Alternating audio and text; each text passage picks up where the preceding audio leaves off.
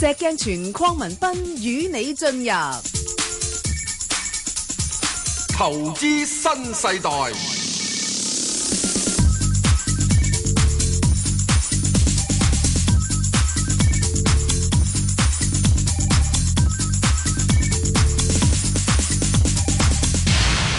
早晨啊，石Sir。早晨啊，Mango。喂，冇派代表。嗯我就係證監會持牌人。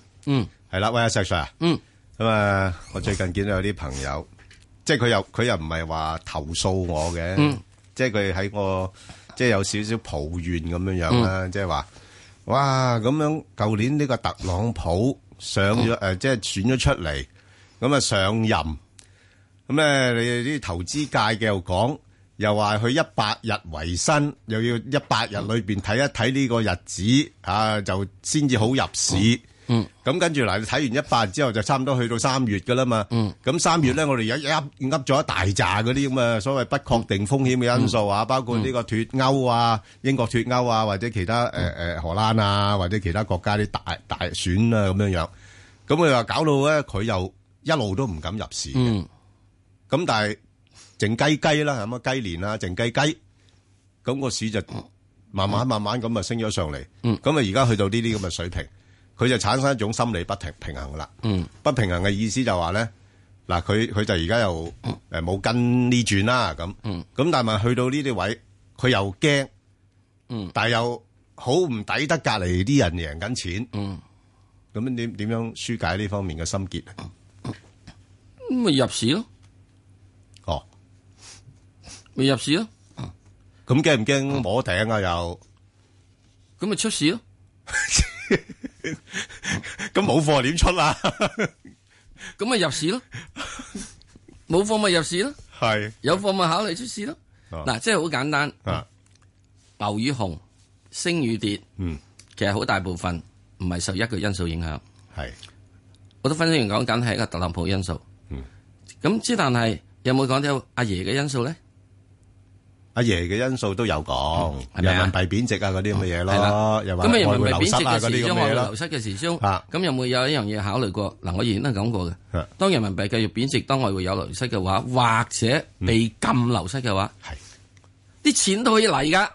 嗯，係啊你唔好相信啊，亦都唔好睇少。嗯，要將資金運走嘅人士嘅嘅意圖能力，同埋能力 唔係意圖，佢運走資金已經係個意圖啦。多此一舉，係咪啊？個能力，係嗯我係講呢樣嘢，係咪啊？係咁即係問題就係佢運走嘅資金去邊度咧？嚇，冇人會知，嗯冇人會好確實地知，啊，係咪啊？咁而家你運去第度唔得噶喎，全部要檢查噶喎，要申報噶喎嗱，，我都唔知㗎。係嘛？當佢可以有能力運得到嘅時之中咧，就申報嘅檢查都唔會存在一個阻隔㗎啦。如果得嘅話，喂，所有毒品啊都唔會全球泛濫啦。係。不過而家喂，好似升緊級喎，咁啊最近有一啲大鱷俾佢召咗翻去喎，啊我想請問。嗯毒品全球泛濫咗幾 N 年啊！我爭在未人講，即係嗰、個、嗰個類近粗口嘅字。咁呢個冇得講啦，石 Sir，係咪啊呢啲呢啲係不合法嘅嘢嗱就其實資金嘅流走、使錢嘅活動，係幾時都有嘅，係咪今年都有咧？係啊，唔係噶，唔係係啊有咯有錢就有呢樣嘢噶啦，係咪啊？有錢就啊，咁，所以你一定要睇翻下呢班人嗯佢哋嘅活動嘅能力，同埋佢跟住之後啲錢去邊度。嗱、呢個咧，係我想請問香港嘅或者環球嘅分析員有冇分析呢個咧？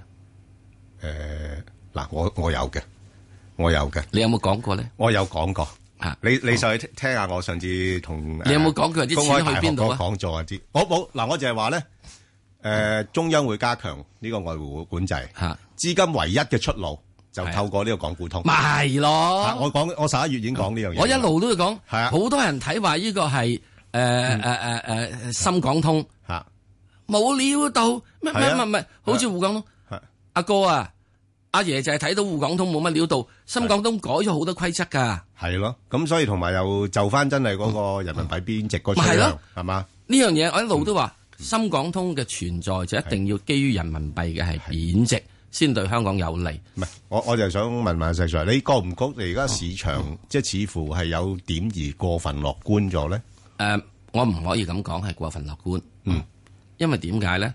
因為嗯你的而且確，你要之後亦繼續要睇咩咧？嗱，我要去睇翻下。誒、呃我最近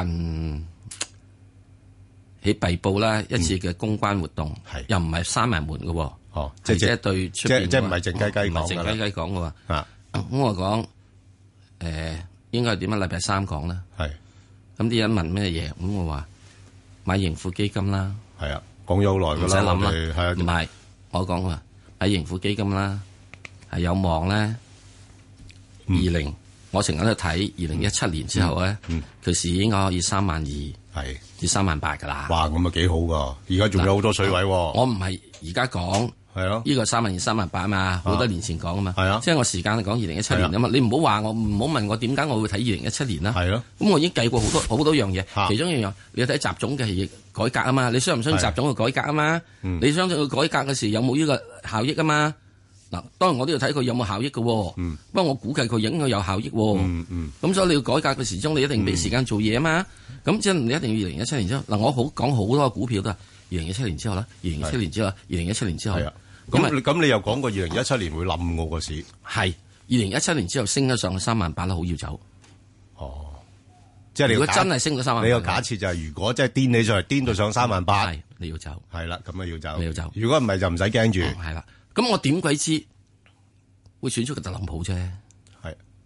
咁我唔個個知㗎個個以為選咗特朗普，好似選咗隻妖怪出咗嚟咁嘅喎。咁我又唔知道，啊，我又唔知道中央人民幣嗰個外匯儲備會流失到三萬億以下㗎，我又唔知㗎。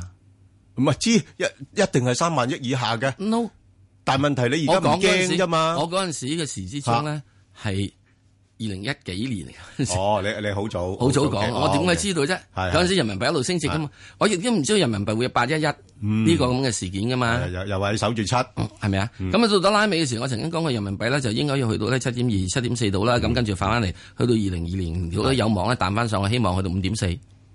咁唔好講咩啦。嗱，而家去到呢家咁嘅水平，而家只係有樣嘢咁你嘅點啫，算先第一件事好係簡單，啊？就好似琴日啊，尖沙咀係啊地鐵火燭咁，係咯，你究竟應該要去走啊，一個留喺度影相咧？誒，如果你要係誒報導事實嘅話咧，留見證事實嘅話咧，就留喺度。呢叫八卦。喂，咁你我翻嚟先再講，係咪啊？好好好啱啊！石鏡泉匡文斌與你進入投資新世代，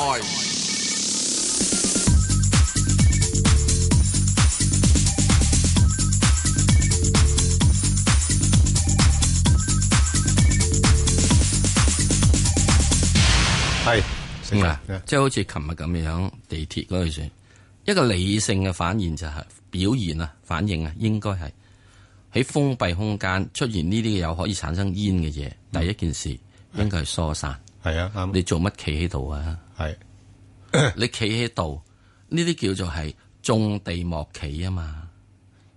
嗱，咁啊，實際上我有時我又覺得有啲人嘅反應就會係覺得誒睇睇有咩嘢係可以幫手嘅咧咁樣樣，啊係啊你咪啊？睇嘢幫手咧，就好似嗰個片段入面睇人哋幫佢撲熄個火啊，就唔係揸住相機影啲火啊，係咪啊哥？咁啊啱，係啊，即係係咪啊睇有咩嘢可以做到減低呢個損害咁第樣二啊樣樣。嘢，好多嘅地鐵車卡度，如果大家頭頭尾尾睇得到咧，嗯係一定有兩個滅火器嘅，係，掹出嚟撲火啦，嗯嗯，係咪啊？我諗有人咁做啦，已經唔係，係停定咗之後先做。係咁嗰個地鐵司機咧係做得好啱嘅，嗯佢唔可以地鐵底下入邊海底隧道嗰度停車嘅，你冇得走啊，你咪因為一停車咗之後咧，因為哦下面嗰度咧啊要記住。係基於我哋以前咧慳 N G 設計係，下面嗰度咧嗯係得呢個係單軌去向嘅啫哦好。你呢個停咗之後就 block 晒㗎啦。咁啊弊啊，仲弊，焗同埋住，所以佢焗呢住度焗住，一定要車出係去啦呢係啦個，呃呢個去翻呢個係尖沙咀，係最第一個站。咁即係沿途期間入邊，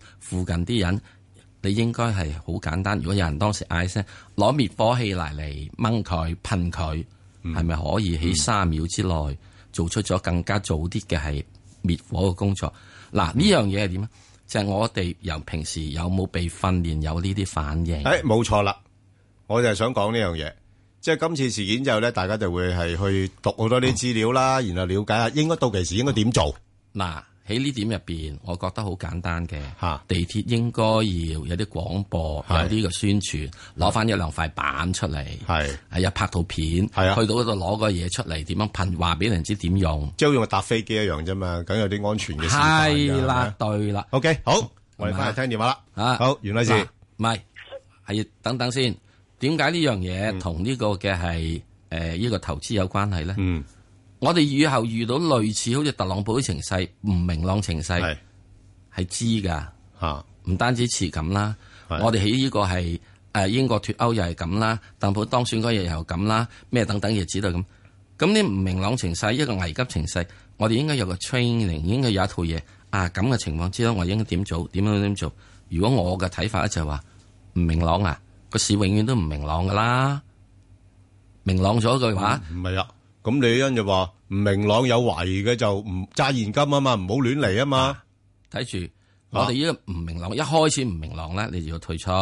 係咯，，稍為呢個已經唔明朗完咗之後咧係你就開始要考慮是否要加入，哦， 因為個市永遠係唔明朗嘅 OK，。嗱，我哋而家對睇英國脱歐嗰個市好明朗啊，係我哋知道應該應該脱歐嗰日，我哋應該入市啊，係啊，係咪啊？嗯咁即係而家呢啲嘢情況之中，你一定要睇，即係資金太多嚟。而家我哋應該認識就係資金太多，你唔去做，有人去做，咁你點做咧？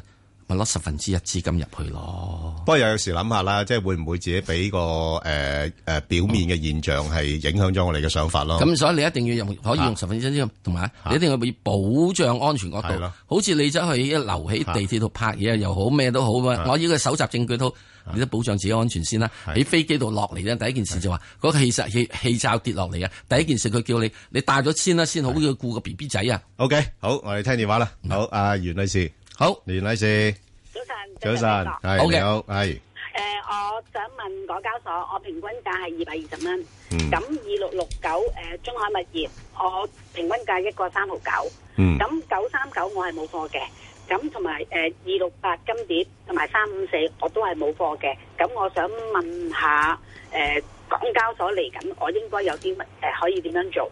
好啊。阿石 Sir，你答佢頭嗰三隻先啦。港交所揸住佢啦。嗯。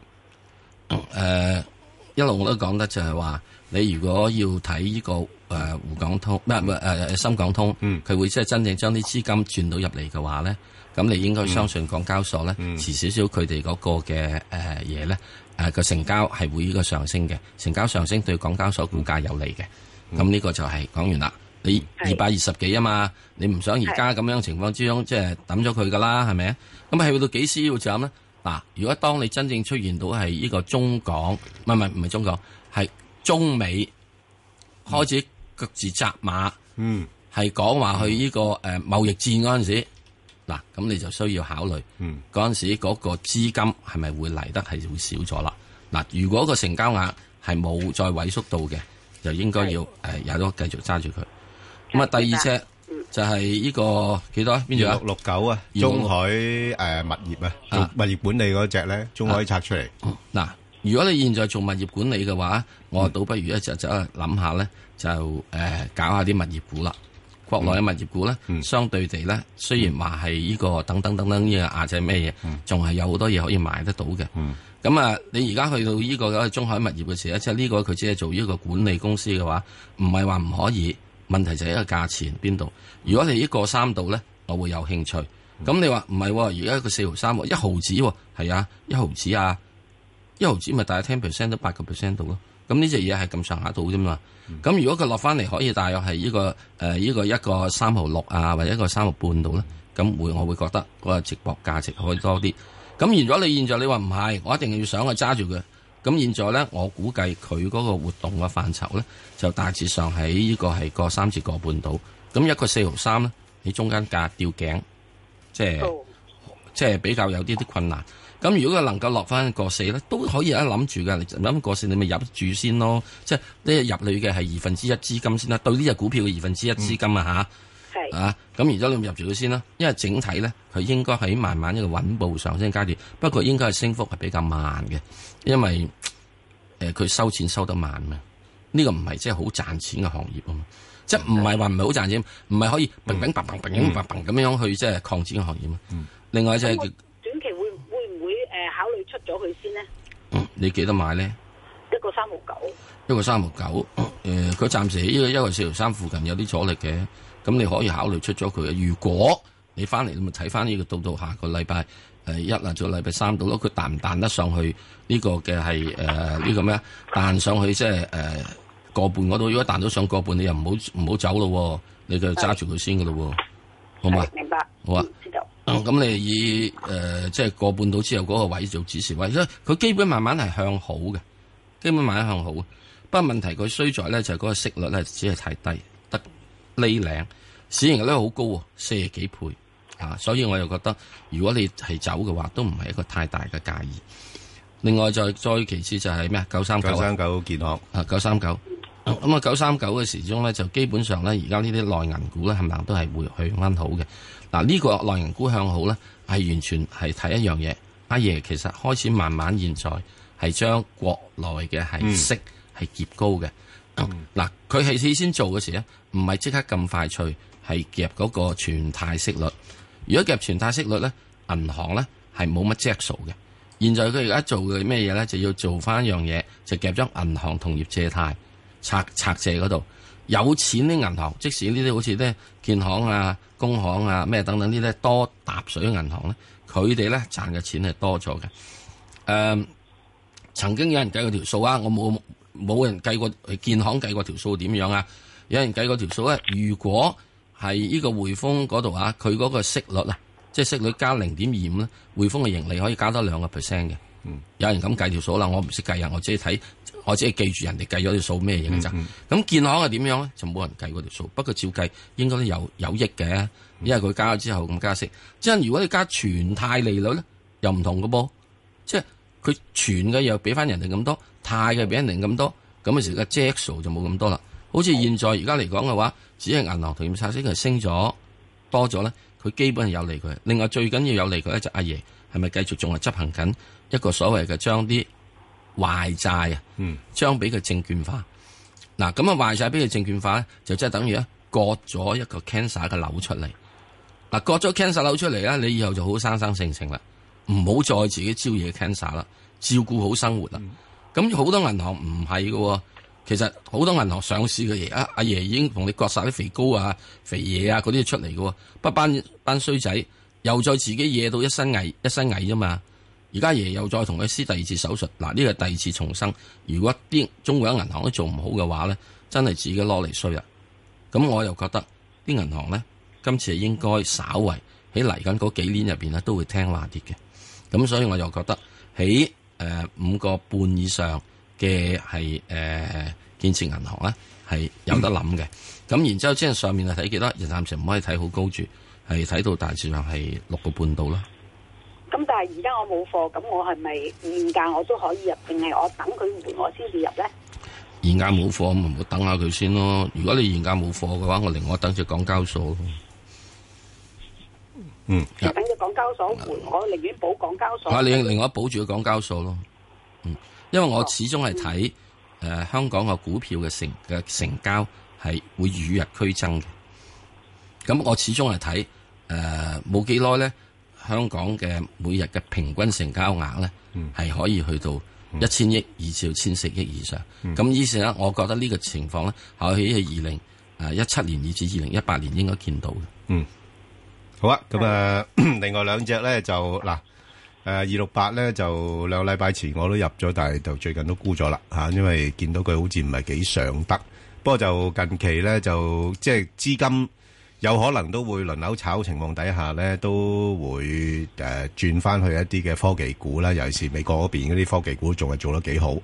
咁啊，而佢本身計誒、呃最近呢，亦都唔係話算升咗好多嘅嚇、啊不過就即係我始終嫌佢咧，即係好似個動量唔係好夠啊。咁啊，所以暫時睇咧，好似三個二嗰度咧有啲阻力，因為之前咧呢、個三個二咧係一個即係誒、呃、橫行區啊，即係去到呢啲位好多時都會回翻落嚟噶啦。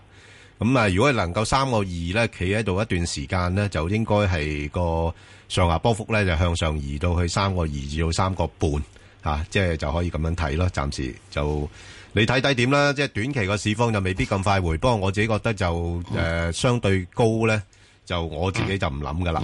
咁反而就誒三五四咧，近排亦都係誒、呃有啲升勢，但係就都唔算話升好多。不過如果論業績嚟講咧，佢今年嘅業績咧，應即係舊年嘅業績應該會幾好。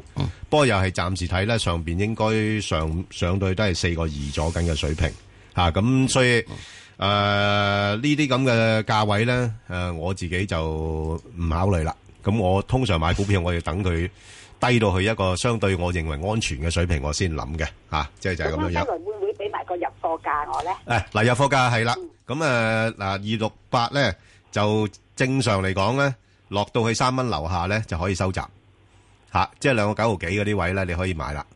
係咁第一上到去三個二、三個三咧就走啦係吓、就係我呢、個我我自己嘅範圍啦。咁即係如果冇唔到，咪諗個第二隻咯，係咪？咁啊，另外三五四咧就係、大概就係起翻大概三個七啊至到四個一咁上下呢啲位咯。咁你咪自己計計數咯，即係而家入有幾多水位啊咁樣樣吓。哦好好嘛？OK，好好，多謝你，拜拜好，拜拜，好，啊，李太，係，早係晨啊，李太江生，早晨。早晨，早晨係，係，我想問606啊，好啊，我隻606呢，要成6蚊先至夠啊。嗯，好耐之前買咯，係啊，嗯，好啊，咁啊，石 Sir，你覺得呢個股份有冇機會做翻高啲咧？誒呃六零六暫時嚟講咧，佢應該係誒、呃叫做真係慢慢係逐步向好嘅。嗯。啊，咁啊，可以應該仲升高啲啲，即係你去到六蚊嘅位咧，比較就當然會有比較困難啦。誒、早期我會睇佢咧，就至應該就會去到大約係誒四個半啊，誒二至五蚊嘅位係可以得嘅。嗱、點解我會咁睇咧？咁樣樣誒、第一件事，最近呢一轉呢，一定係中字頭股咧係 O K 嘅。嗯，所以我哋睇到國企指數咧，基本上都係呢一個月度係跑贏恒生指數。咁另外再跟住亦都同呢個所謂資金嘅係誒誒限制佢咁樣。係，你資金限制佢之後，佢流出嚟啫，即係唔好唔記得之前我哋已經有一批資金流咗出嚟噶嘛。嗯，咁你認為流咗出嚟嘅資金會唔會咁聽話，或者會係咁懵籠、咁懵懂，係走翻入去個籠入邊咧？唔會噶嘛。咁喺呢度嘅資金咁點做咧？咪炒呢種中資股咯。點解一定炒中資股？又唔會咁走去炒啲好大價嗰啲匯豐啊乜剩嗰啲嘢？喂，嗰啲人哋地頭啊嘛。所以最近呢，係有好多啲細細只，誒成交平時唔係好恩珠嘅，咪俾人收收完之後一直夾上去咯，即係夾得十個 percent、廿個 percent，我就要擔心呢班人又會輪流炒炒第二隻未夾上去嘅嘢，咁、所以咧可能咧有部分嘅就有啲古仔啊，有啲性啊，有啲嘢無分一無啦啦升上，咁我覺得中國糧油咧其實唔係一隻太細又唔係太大嘅股票。嗯，你真係要真係佢要夾上嚟要做嘅話，仲係要真係要出啲力嘅。咁啊，係會慢慢地嚟嘅。我認為佢未煲完呢隻嘢。嗯。咁啊，你見到佢，如果我會比較傾向睇而家所有嘅呢，特別中資股，如果佢有三日成交係會跌嘅話咧，嗯你應該要出嘅。係，其實係有兩日成交跌咧，你係已經要警惕。嗯，咁啊，如果成交係即係絕一聲，咪譬如啊，以前係開誒誒十十手成交嘅咁樣，突然之間有一日去到呢、個誒呃一百手咁樣先算啦。咁如果佢去翻企翻住喺八十手啊、九十手啊、七十手啊，嗱雖然跌咗喎，喺一百手度跌咗啊，都唔需要擔心。即係上翻落嚟咧，得翻五十手啊、二十手啊、一手啊，你知道人哋派完貨。同埋咧，你一定要睇睇阿 Bang 哥佢話嗰只三五四咧嗰個圖形咯。點解去到上面嘅時鐘好似冚棒，真係做咗個頂度咁樣，由左邊耳仔去咗右邊耳仔嘅咧？咁你應該要揸耳仔就走咯。好啊好嘛，OK，好，咁而家呢只咧，而家呢只嘢咧，中國糧油咧未曾啊嘛，未變未未做到右邊隻耳仔出嚟啊嘛，係，係咪啊？嚇就係咁樣咯。好啊，好，好，多謝阿謝，先生，啊好，好，好，好，好，唔該，拜唔該。拜，好，阿李女士，你係，hello 啊 Ben 哥，你好啊係阿石 Sir 兩位主持係請你好啊，呃係，係啊，我想誒問股票之前咧，請教兩位專家咧，诶，今個月咧，如果成交配合底下，恒指有冇機會挑戰二萬四？我就想問二六二八國壽嘅阿 Ben 哥阿石 Sir，我就廿一蚊買入嘅。咁嗰嗰嗰啲消息咧，所謂炒嗰啲養老金入市咧係舊聞嚟㗎。咁我希望咧睇下有冇啲誒更高嘅位俾我沽出啦呢個月。麻煩你石 Sir Ben 哥指教下，我收線啊，聽心機好啊，好啊，好麻煩啊，晒兩你位等等咧，係啦，咁嗱就其實講緊話兩萬四咧，咁我相信都係今個月嘅目標嚟噶啦，咁爭幾百點啫吓，無謂執着啦。咁另外一樣嘢咧就係誒二六二八咧，我自己佢最近都觀察咗有個現象嘅，咁就二六二八咧個走勢咧就相對二三一八咧，中國平安係比較強。因為個案嚟講咧，就好多我哋啲行家好，或者甚至乎我自己都好咧，我哋都會建議平安保險嘅，因為佢個估值而家係相對低。咁啊，但係我諗極都諗唔明啦，點解嗰個誒國壽個走勢會強過呢個平安咧？咁我我就歸納而家有幾點啦，我自己諗出嚟嘅啦。第一就係呢、個誒、呃、國壽咧，因為佢可改善嘅空間，啲人覺得會比較大。咁同埋睇到最近業績係改善嘅情況係比較明顯嘅。咁所以可能有啲誒、呃、買壽險嘅資金咧就有啲轉移啦。咁第二咧就係話咧，佢嗰、個、呃、國壽咧嗰、個 A 股咧仍然都係高過嗰個 H 股咧有廿幾個 percent 嘅。咁啲人又覺得着數啲啦，係咪？起碼即係我我又買平啲啦，但又希望個差價會收窄啊咁樣樣。咁第三樣嘢咧，我就不便喺呢度講噶啦，嚇、咁就可能或者有其他一啲嘅因素咧，係大家而家都仲未係，即係我哋一般投資者咧未知道嘅，嚇、咁咧就所以誒、呃如果你話二六二八咧，暫時睇咧，佢都係誒、呃有時會回一回，咁但係似乎回嘅空間唔係好多啊，咁所以可以就睇高啲咁多。吓，咁、就因為我跟住咧就沽咗之後咧，又唔係跌得幾多俾你買得翻咁樣樣咯。即係我自己睇佢今年咧，即係誒、呃可能或者嗰個有機會上翻去大概廿六、廿七蚊咁上下呢啲水平。咁啊，短期咧應該係喺翻大概廿四個零啊咁上下咧就會誒有啲阻力啊，咁又又會調一調整咁樣樣咯吓，好，咁啊，曾生，係，曾，早晨啊，誒兩位。你好，誒曾生，係，早晨，早晨。嗯，你好，係，我-我想問呢，2880啊，嗯。嗯大連港啊，誒，嗰度呢，我啊聽咗石Sir講呢，喺低位嗰度呢，1.35嗰度呢，就，誒，入咗。但係其實佢仲會-嗯，即係仲會跌低多啲嘅，咁我就諗住跌破過三就止蝕嘅。啊嗯，咁我好彩佢跌唔破啦。係啊，係啊，咁而家走返上嚟，咁啊，嗯。想睇下诶，即係我應該出咗佢啊，定係诶等佢再高啲咧？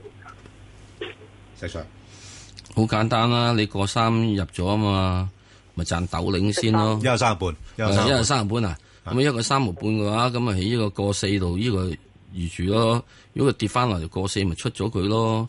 咁你即係有豆領賺咯，有豆領賺我應該夠經紀佣金同食個蛋撻咯，唔知係啊，咪 À, 啊？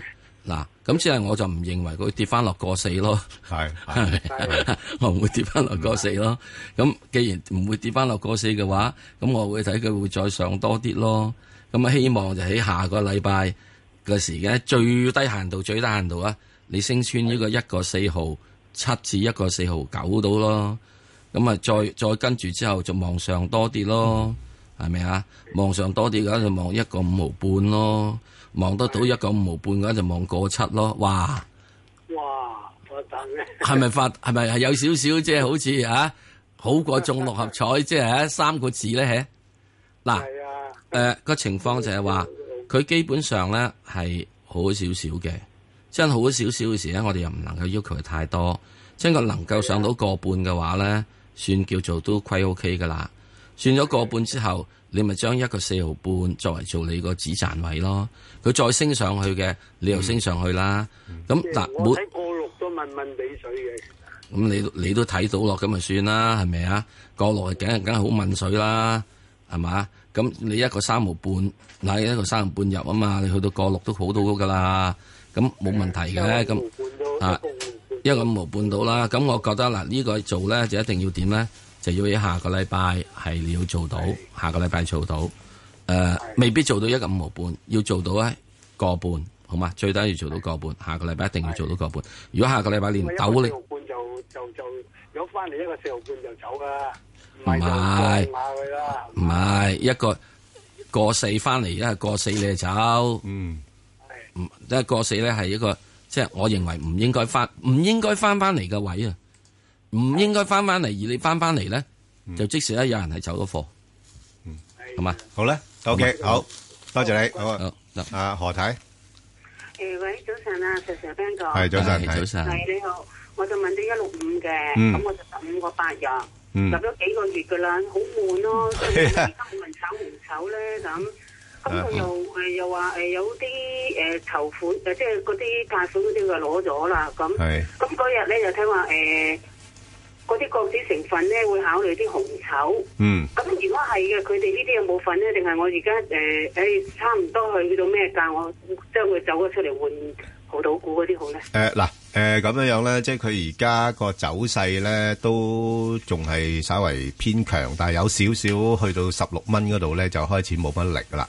係啊，咁啊正常㗎十五個八毫幾係啊五，我都穿唔到上去。係啊佢穿唔到上去，因為賺翻少少，唉，平手又好，唔使係啦手續費我都因因為點解咧？佢要等啊，等個業績出嚟啊，即係佢舊年個業績比較差啲㗎。係係啊，因為因為嗰個相對基數係誒之前嗰年大啊嘛，咁所以舊年應該係會有啲倒退啦，即係即係都唔係話有啲啊，都有都有啲明顯嘅倒退。咁啊，所以的個個人咧都等佢誒壞嘅消息出咗嚟先買翻佢咯。咁啊，所以暫時咧我就呢只股份我就炒波幅嘅，咁大概就十四個半至到大概十六個半之間咯。咁如果你話去到而家呢啲水平咧，略為偏高嗰邊咧，咁我會趁高位咧，趁呢排個市都仲係幾好啦，趁高位如果有機會十六個零咧就走咗佢，然後考慮過其他嘅都都得啊，或者等佢回翻來再買都可以啊，因為呢啲股份暫時嚟講咧就唔會有太大嘅突破住咯啊，因為 A 股又唔係咁好啊。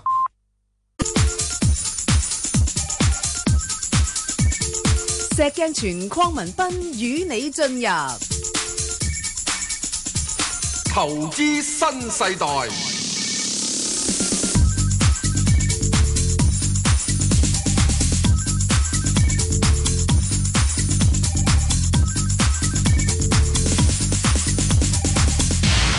好啊，陳女士，係係陳女士早晨，你好，係早晨啊，阿石 Sir Ben 哥，係你好，係你係，好，哎呀，好開心打個電話嚟啊！係啊係，係，係，多謝你先，多謝你啊，阿 Sir Sir，你介紹我一七五咧，嗯就吉你咧，咁我就誒好、低買嘅，即係嗯你開始介紹我就買噶啦，到而家嘅。嗯，咁我想問你下嗰咧個價位幾？多啊？而家下一個價位唔我係啊兩啊，個九兩個九買，兩個九啊，差唔多啦，因為我第一次介紹應該唔好似兩個半定，第一次介紹應該個半。嗯，啊誒，講完啦，繼跟住後續期。誒，唔好我兩個繼續啦幾。買啊，你兩個幾咪得啦？唉，好啦，你而家而家晒，而家晒幸福啦，哎呀！係啊，咁跟住咧跌跌跌跌咁咧，我就冇補嘅。咁我咧就一路揸，一路跟住你就等你個目標價我先出嘅諗住。即係你個目標價係收初初係十五蚊噶嘛，咁我係啊一定唔會中途走嘅。但係哇而家咧就升到咧就真係幾靚下。心喐啦，係啦，咁我應該點樣處理咧？係應該繼續你唔出揸落去貨呢？啊？唔出貨佢咪吉你咯，即係即係點啊？出 咯出咯。 哦，嗱，我認為吉你咧，我認為吉你咧，起大約係九個半度咧，係已經做咗一個比較頂嚟噶。但係咁足之入咗成分股咯喎，呢個好似唔係好多人估佢入成分股嘅啫喎，入唔入成分股呢個都係啊好多人都其實一定有啲人知嘅。有啲啦，但係唔係咁多人講咯，啊係啊嗰啲呢啲大孖沙知係啊係嘅啊，所以咧人哋大孖沙已經入晒咯。咁你去到而家呢度嘅時間，你會出現有樣嘢就係再跟住再升嗰陣咧，就因為話佢馬來西亞買廠啊咩，同埋啊最跟住咧就拍拍拍板喺成分股呢個問題。咁即係去到呢個十蚊十蚊六度咧，我覺得係真真正正咧幾頂噶啦。因為點解頂咧？到到現在呢個階段嚟講，你一定要記住吉利啦，開始嗱唔好咁心紅嗱，我開始講啦，吉利唔好咁心紅，因為佢第一市盈率咧，如果歷史市盈率咧係去三十七倍，派息率咧相當之低嘅，係呢個係零係零點三七厘嘅到嘅啫，所以咧一路低。咯一路咧就即係呢度上嚟嘅啫，就只係睇一個咩咧，就睇佢股價上升，就要要財唔要息。之但股票係唔可能唔要財，淨係要財唔要息嘅。係應該要係要財息都要兼顧嘅。係常識要收。啊，唔好兼收兼顧，好冇啊？譬如如果佢能夠嘅息口 去翻起到由一厘半到或者兩厘啦，嗱，我唔需要佢呢個去到三厘半。嗱，嗰邊以前啲股票我要佢三厘半嘅，好似呢個係係騰訊啊、吉利呢啲，我唔使佢咁多嘅，因為佢咧真真正正咧可以落翻嚟，即係佢要繼續去真係要錢發展，咁所以就唔需要咁高息。真去到現在嚟講，我覺得真係呢個高噶啦。嗱，我講我講得長咗咧，我希望其他有啲呢個吉利嘅朋友咧。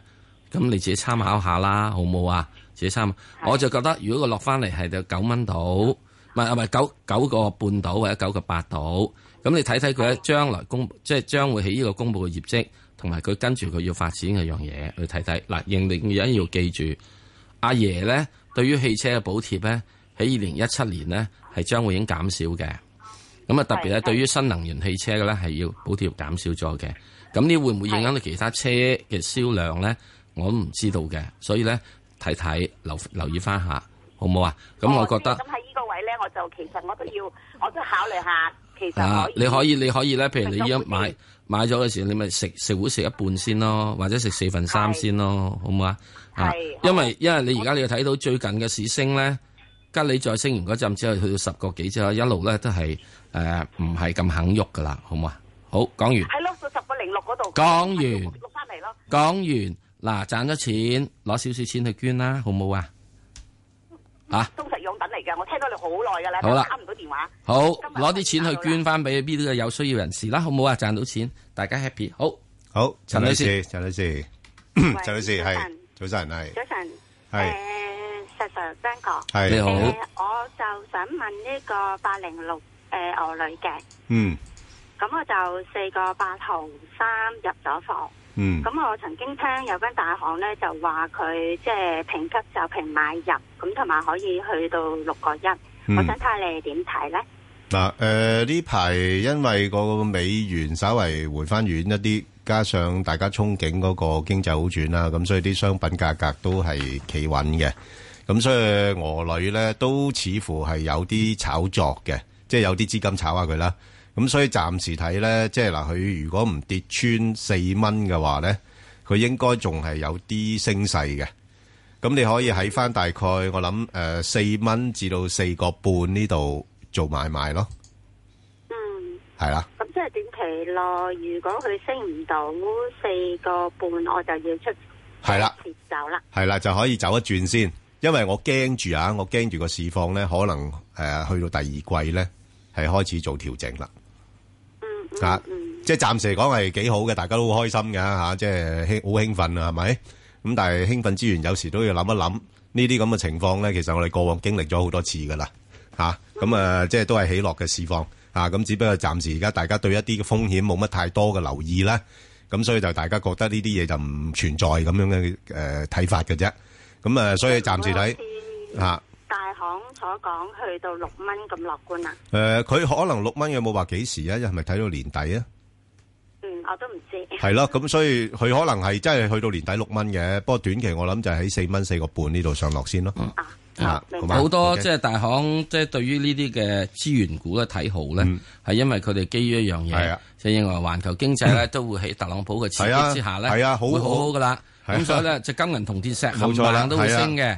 啊，咁所以喺呢一同埋包括咗原油價格都要上升，係啊係啊係啊咁即係係咪會可以咁樣真係升法咧？嗯咁第一件事就要睇下特朗普佢推出嚟嘅嘢，啲人又受唔受啦？係啊同埋推出嚟之後嘅係咪市真係有係咪正效有效係咧啊？嗯係咪啊？嗯咁另外仲有一樣嘢就係中國方面嘅時鐘係咪又再繼續啊買嗯買買買買買買買啦？嗱嗱，我自己覺得我自己覺得吓，女嘅呢個資源咧，我一路我都講，嗯，從我好誒唔成熟係嘅所謂地理嘅知識咧，啊我嗰陣時讀過所謂地質、地理呢等樣嘢，女咧係一個咧回收得最多嘅係誒嗯物品嚟嘅。係咯，銅都仲冇得回收咁多。嗯你見到阿婆仔執嗰啲鋁 罐咧，係咪啊？相對冇咁好炒噶啦，係啊係咪啊？咁所以記住一樣嘢，同埋鋁咧係嗰個產能咧係係十分之豐盛。我唔講叫剩餘，好嘛？所以呢點係需要有嘅留嗯誒意。嗱誒，你可以另外參考嗰只誒中鋁嘅二六零零啦，咁都係有一定嘅參考作用嘅。即係譬如你如果買誒誒誒黃金咁，你金礦股裏邊你都睇翻幾隻金礦股嘅走勢咧，嚟睇下個市場個資金係咪真係仲係炒緊呢類嘢啦？係嗱，咪？我咧就咁睇，我寧我炒只中女咧，嗯好過炒只俄 女啦，因為俄羅斯啲資金係咧未曾嚟到香港，啊啊，等到咗俄俄港通啦，嗯，咁就好好啦。係咁即係而家你要炒嘅話，你咪即係炒呢個中女咯。所以你睇到一樣嘢㗎，大家去到之後，中女咧最近咧就係即係打橫行，俄女咧已經差唔多跌翻到做女嗰陣時啦，係好嘛？係好嘛？好嘛，呢個大 OK 家即係可以大家睇翻啦。好，唔該。嗯好好，阿 Ben Sir，好好唔使好。啊，黎女士係黎女士，黎女士係誒你好誒你你好，石 Sir 邊個？係我你好想問下九七八誒，我一個二毫半買係嘅，招商局置地，唔知有冇得升啊？哦，阿石 Sir 點點睇下佢一誒個要招商半置買地，嗯係。係啦咁你暫時只可以睇住一樣嘢啦，睇住過二呢個位，好唔好啊？嗯如果佢跌穿過二，又再跌穿埋一個一毫半咧，嗱，跌穿過二就需要好認真夾住。嗯跌穿一個一毫半啦，你唔使諗啦，出咗佢，好冇？咁你就用呢個嗱一毫子去睇。咁如果佢呢、個呢可以企起呢個過二，即係下個禮拜嚇，嗯企起過二嘅話咧，佢上面應該可能有條件啦，去睇翻係過三度嘅。咁你誒、呃如果真係佢升到呢個過過三，升穿過三，同埋企喺上面有三日到咧，你又唔好走咯喎哦，你就要一係要一係睇住咧，就要夾住佢噶咯喎，夾住佢咧就可以有機會咧取翻過四一個四毫半。嗱，分開幾樣嘢嘅，誒、呃你唔需要太擔心，佢真真正正咧係開始可以係做緊個底。不過咧，喺到依一個過四到呢個位嘅時，因為過三到呢個位嘅時鐘係會有啲阻力，即係我又覺得呢個阻力係有機會係會衝破嘅，不如俾啲時間。即係咧，企住企住一個好實在嘅位咧，就係一個二同埋一個一毫半。好係好嘛啦，我琴日收住一個二毫四喎。琴日收唔係一個個二四毫四，一個二收一一一個二毫一，搖一啦，一個二毫一，係收一個好嘛搖一，就走走勢好似就就轉翻弱啦，有翻少少，小心啦嚇。咁之後咧，點解咧？點解咧？有陣時禮拜五咧，嗯呢啲嘢咧炒股走勢都會弱少少嘅。係啦，原因啲人啲資金咧啊唔想擲住喺個禮拜係六、啦禮拜日，咁佢要睇呢個禮拜六、禮拜日咧出啲乜嘢消息出嚟。嗯哦，如果消息唔掂咧，佢哋就散水；消息掂咧，就繼續谷。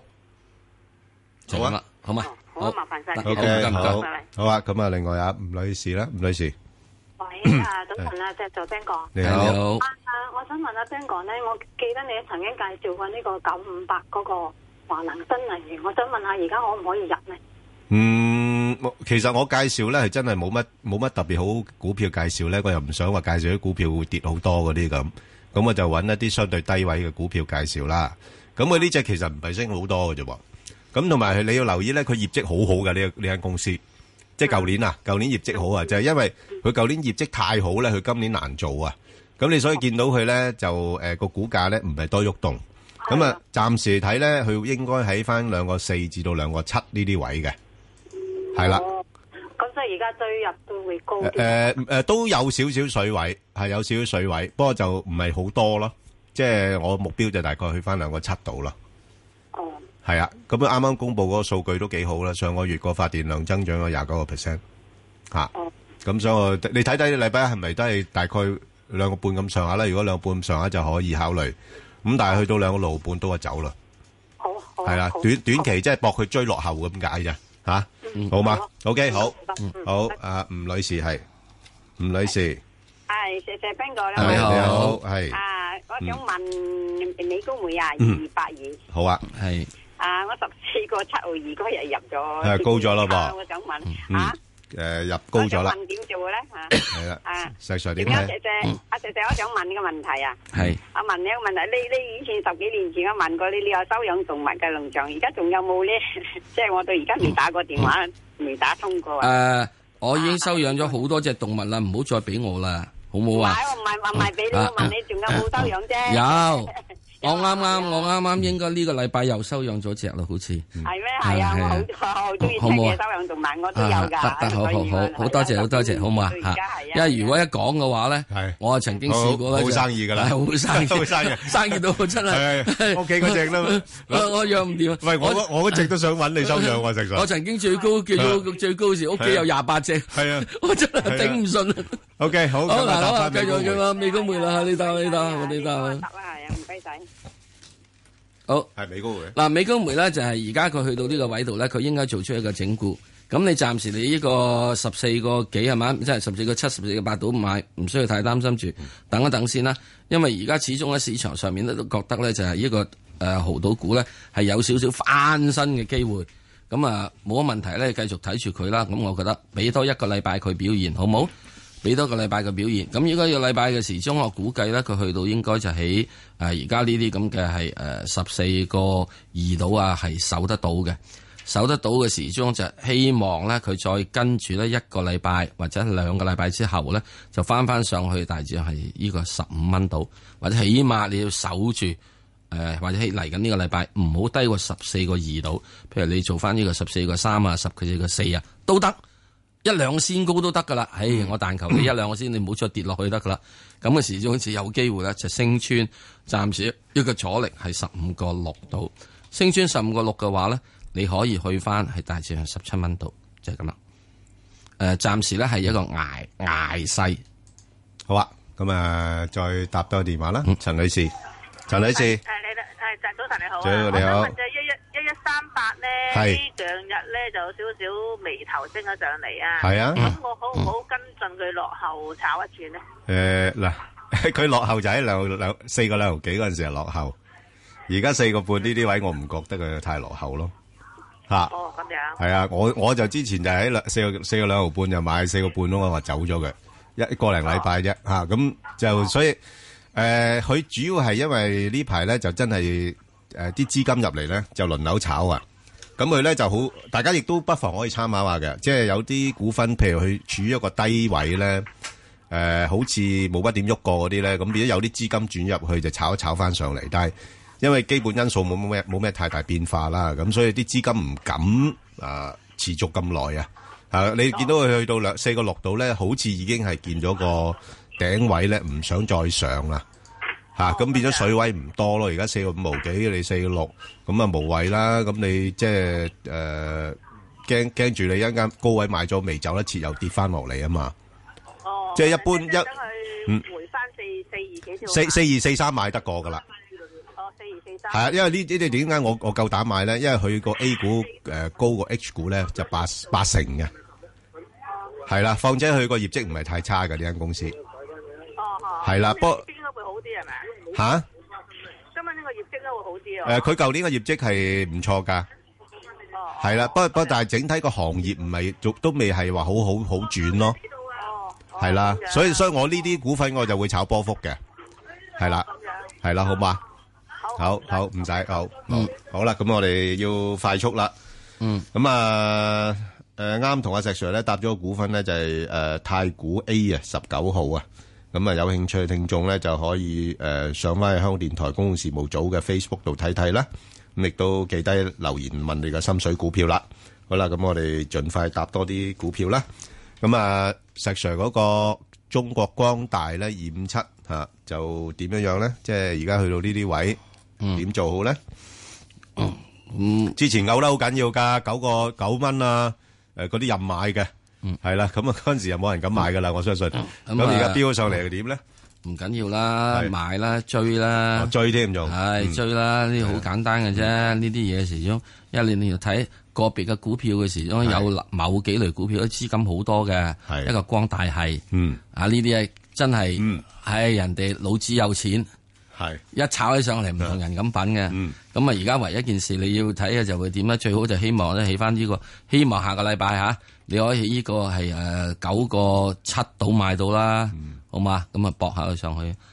嗯好啊，咁 咁另外之但咧，升上去時咧，去到大致上呢個係十一蚊到都好走啦嚇。好啊，呢個咧，呢個嗯呢呢呢一轉浪咧，呢個浪咧係誒再升多一浸嘅啫。嗯，佢已經升咗頭一浸噶啦，係啊，橫行咗一浸噶啦，再升多嗱，即係啲係老人家上樓梯，係，係啊，咁啊，跟住褪-係上得兩級嘅啫，啊嚇，其實上得兩級嘅啫褪返落嚟㗎啦，就冇力再上㗎啦。冇你再上啦。啊係嗯咁而家你睇所有股票啊，冚唪唥股票啊，冚唪唥都係啱啱上咗去第一站，即係喺呢個十二月廿八號嗯先上嚟第一站，橫咗一陣，再跟住掗埋呢陣。嗱呢陣係派貨格嗯，我認為係派貨格。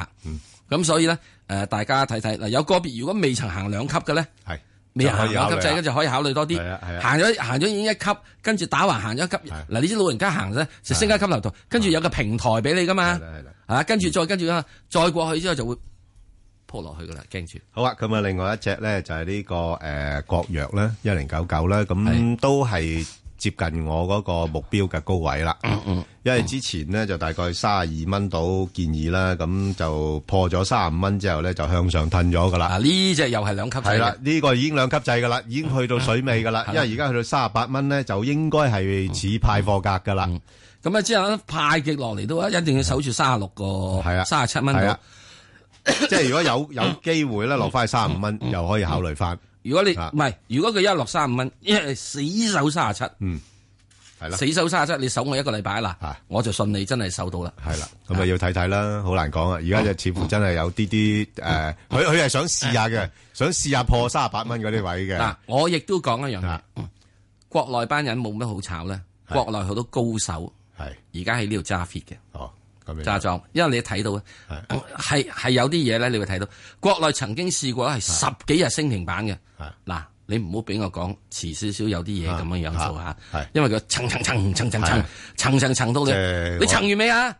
都未層完，佢再層係，哎呀，我唔等啦，我就撲入去啦，嗯佢就俾你啦。係啊，咁所以要小心啲啦吓。雖然啲股價就好似衝到好靚咁，因為以前有批嘅係係啊國內炒 A 股高手啦，係去咗印度揾食啊嘛哦，印度揾食揾到唔到啦，翻翻嚟係呢啊個返轉頭香港，香港翻翻嚟呢個國內嘅香時啊港又唔鐘，錯 啊。唔係翻咗去炒 A 股先嘅係，A 股咧點知就俾阿爺及住啊係嘛，啊，冇阿爺最近周好多嘢啊，講係啦，阿阿上嚟嗰個新證監主席阿劉士餘啊拉好多人啊。係佢話未打大鱷啊嘛，係咪啊？啊佢然之後，係啊蒼蠅老虎一齊打啊！咁蒼蠅老虎一齊打嗰時點咧？咪唯有落嚟呢嗯係啲，又又唔可以，又唔敢打老虎，又唔打蒼蠅嘅香港股市咯。咁啊唔係就唔係唔敢打，咁你有規有矩噶嘛？咁如果人哋識啲規矩嚟玩嘅，咁你有時又好難嘅食上，係咪先？次次呢啲規矩，喂，係你啲規矩收收例就拆打咗佢噶啦，你你你你有時真係嗱，老實講，我覺得投資者自己亦都要負責任嘅。要負責任嘅啊你自己有時明知係股份高嘅，你又又要撲落去，咁冇辦法啦，係嗯咪啊？即係我話你睇到點咧？冚唪唥升咗上去之後，琴日一定會有少少回嘅，好多股票係。咯，因為個個啲資金禮拜日就放翻出嚟啊嘛。係啊嗯嗱，禮拜一二三咧，佢又要炒噶啦。佢如果再開波嘅話就。係啊，冇辦嗯法啦。而家啲排係趁嗰個美金回翻啲，咁人民幣定翻啲，咁資金咪做嘢咯，嗯係嘛？咁到期時如果將呢啲因素一調翻轉頭嘅，咪調翻轉頭做咯。系嗯啊，所以哦好咧簡，單即啫係嘛有阵时你點解話啊嗯啊，講唔講俾你知要要唔要入市咧？啊唔係唔入，因為風險有幾高，係啦，冇錯。有幾高，嗯係係咪啊？係咁樣。，好，咁啊，另外呢，就，啊，460啦，頭先即係其實我哋上個禮拜都哇，啊講。成日都問呢只嘅，係啊，咁冇乜嘢㗎，暫時嚟講，誒，嗱，佢守住兩個四之後呢，就應該係兩個四兩個六。如果兩個四破咗呢，就向下移到兩個二到兩個四，咁就係咁樣玩法啦。咁啊，另外，一隻就係呢個，誒，馬鋼。石Sir點睇啊？記得323啊？诶，马钢咧就即係相對地咧係會好少少嘅國企股入边，因為佢始終仲係即係以诶持家貨為主。嗯，咁之但去到而家呢個階段咧，我覺得已經係诶見咗一個相對嘅係頂嘅。即係喺呢個兩個八呢呢位，咁喺呢個位置咧，我就唔覺得係有太多嘅吸引力啦。佢仲可以咧，不過佢一定要先回調，譬如可能回調到兩個六啊、兩個半啊，咁然之後先再可以再上翻去。好啊，咁啊好啊，咁啊另外一隻咧就係九八一啦，咁啊九八一我過往都講啦，其中有兩隻咧我 tip 係好有機會成為呢個恒指成分股嘅，咁啊吉利就已經爆出嚟啦，咁九八一咧我就睇到佢個路徑咧就同吉利咧係好相似嘅，咁咧就不過咧就。因為而家吉利入咗咧，咁你起碼都要下次先再檢討，先輪到佢啊！咁又有幾個月啦，咁所以我諗佢會因此而咧個股價咧短期會有啲壓力落翻嚟嘅，咁大家就可以誒、呃、後低位咧就先再考慮啦。咁啊，暫時嚟講應該係喺翻介乎十個半至到十一個半呢度上落 先嚇。咁啊，另外一隻咧就係呢個聯想啊，九九二啊，石 Sir 點睇啊？啊，聯想咧係即係最近咧係發咗好多聯想嘅嘢，即係佢哋有關嘅人士等啦。咁所以因此啲股價亦都湧咗上嚟。咁之後呢個亦都我覺得係即係咁啦，走緊呢個兩步走嘅走勢啦。咁上面而家大約喺五個幾到呢個位咧係有啲阻力嘅。